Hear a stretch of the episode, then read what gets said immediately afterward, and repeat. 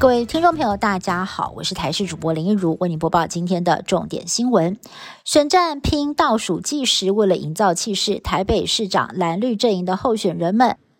这两天也陆续启动了车队扫街。今天是国民党蒋万安车扫第一天，下午就强碰了民进党的陈时中，两个人都在中山大同区车队扫街。一个是蒋万安的立委本命区，一个是民进党票仓，蓝绿互踩地盘大拼场。不过，虽然双方扫街的路线有部分重叠，但时间上却巧妙的错开，没有碰头。至于黄珊珊也表示，将会在选前最后两天启动车扫，并且强调蓝绿没有归队，否认弃保发酵。大熊猫团团在十九号病逝，让很多的民众觉得相当的不舍。没有想到这个事件竟然被诈骗集团利用。有网友收到了一封诈骗简讯，上面写着：“我是团团，其实没有死，只是被抓去修行，差一千亿元就能够交保。”简讯的内容曝光之后，让很多人超傻眼，也直呼诈骗集团实在是太夸张了，什么梗都能够拿来骗。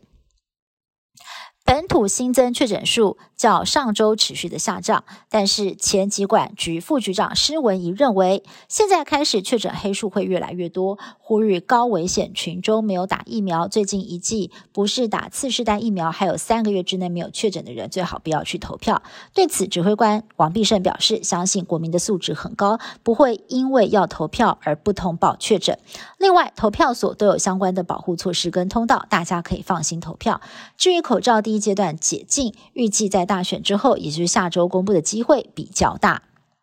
汪小菲传出积欠前妻大 S 五百多万生活费，在微博上抛出了明细费用，不只要支付每个月百万元的房贷，还有网友发现大 S 的两个月电费就将近九万块钱，让人相当惊讶。另外，汪小菲还暗酸聚俊业，连床垫都不换，让网友很好奇，究竟是什么样的床垫让汪小菲如此的在意呢？网友还真的找出了床垫的品牌，一张就要价百万台币。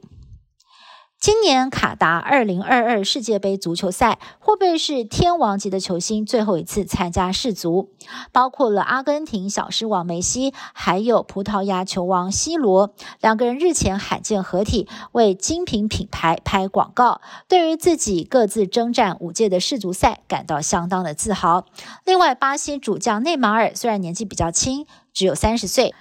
不过呢，他最近几年身心状态疑似是几度崩坏。赛前也预告，他会把这次当作是个人最后一届的世足赛来踢，卯足全力的争夺金杯。其他还有像是克罗埃西亚外号摩迪的莫德里奇，以及多次爆发咬人争议的乌拉圭进球王苏亚雷斯，都预料在卡达之后可能会告别世足舞台。